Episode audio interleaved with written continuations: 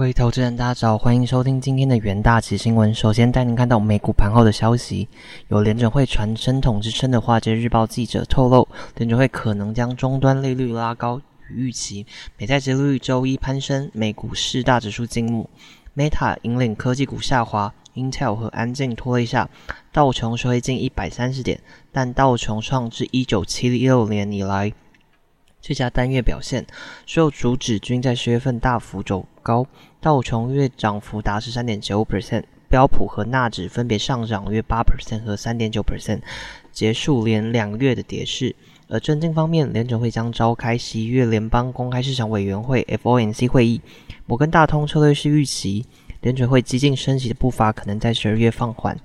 摩根士丹利的分析师则认为，三个月和十年期美债折率倒挂，这显示联准会迟早会转为鸽派。而在油价居高不下、拖累民主党其中选举的情况下，美国总统拜登呼吁国会考虑对石油和天然气公司征暴利税。全球粮食危机再度恶化。俄罗斯声称其克里米亚舰队遭受无人机的袭击后，终止参与联合国促成的黑海谷物出口协议，小麦价格飙升。接下来带您看到能源市场的新闻。周一油价下跌，新中国衡量工厂建筑和服务活动的官方指标在十月均跌至收缩区域，令市场更加担忧全球第二大经济体经济疲软和原油需求。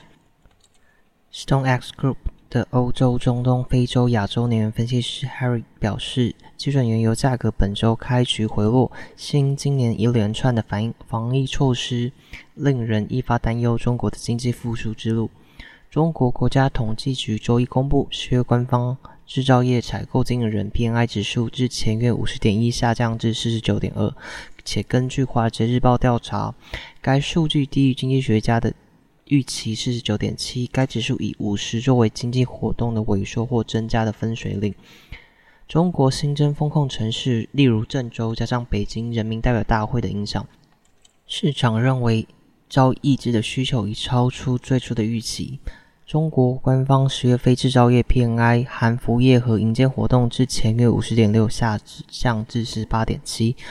系遭服务业下滑、建筑活动增长放缓的拖累。与此同时，新闻报道称，中国正扩大风控城市以控制病毒传播。中国风控影响一直是缩减中国原油进口并令经济活动承压的主因。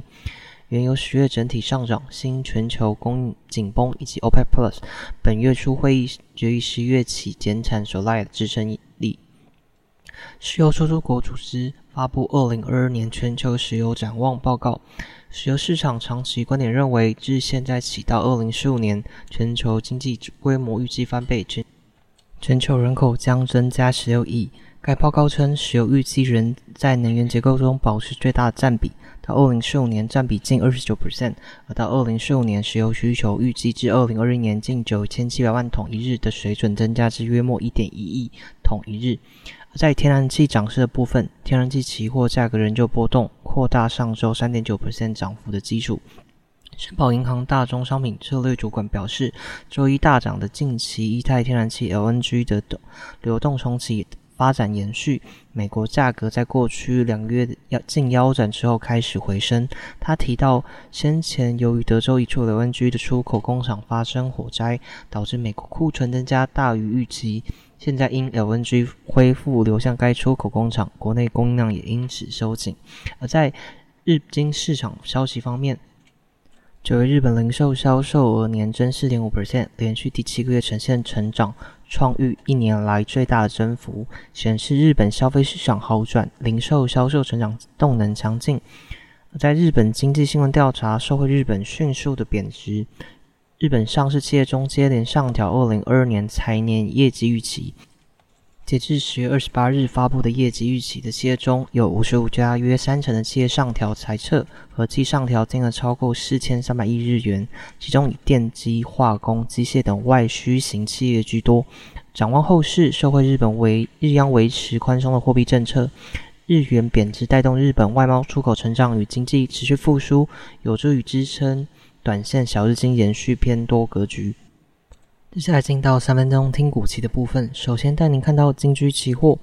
全球原物料知名交易商近期发出示警，指出目前全球铜供应量告急。当前存量仅足以供应全球铜需求使用四点九天，且库存至年底会进一步下滑至二点七天。市场预期铜价若上涨，将有利铜箔、电器电缆等类股之营运表现。远大企研究团队认为，在经过半年的库存调整期后，京居近三个月订单量持续回升，加上 Intel、AMD 新伺服器平台将上市，有望持续挹注公司营收。十月三十日。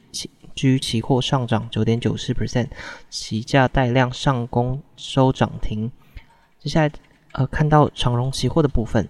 近期受到高通膨与升息等因素影响，全球景气成长趋缓，导致终端需求转弱，现货运价持续承压。上海航运交易所十月二十八日公布的最新上海出口集装箱运价指数 （ACFI）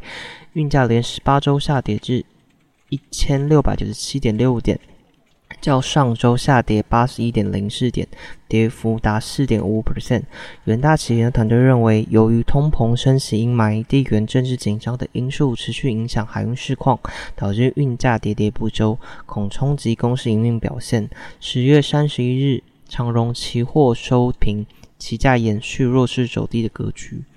而接下来带您看到。联发科期货，联发科十月二十八日举行法说会，受到终端需求疲弱影响，第三季营收为。一千四百二十一点六亿元，仅达到财测的低标，季减八点七 percent，年增八点五 percent。而第四季营收将持续受到库存调整的影响。不过，执行长蔡一行指出，目前有不少客户存货周转天数已逐渐恢复，市场预期供应链库存调整即将结束。元大企研究团队认为，联发科二零二二年营收及获利仍将创历史新高。加上库存调整有望于第四季结束，有利公司未来营运展望。十月三十一日，联发科期货上涨四点七八 percent，期价沿短均震荡上行。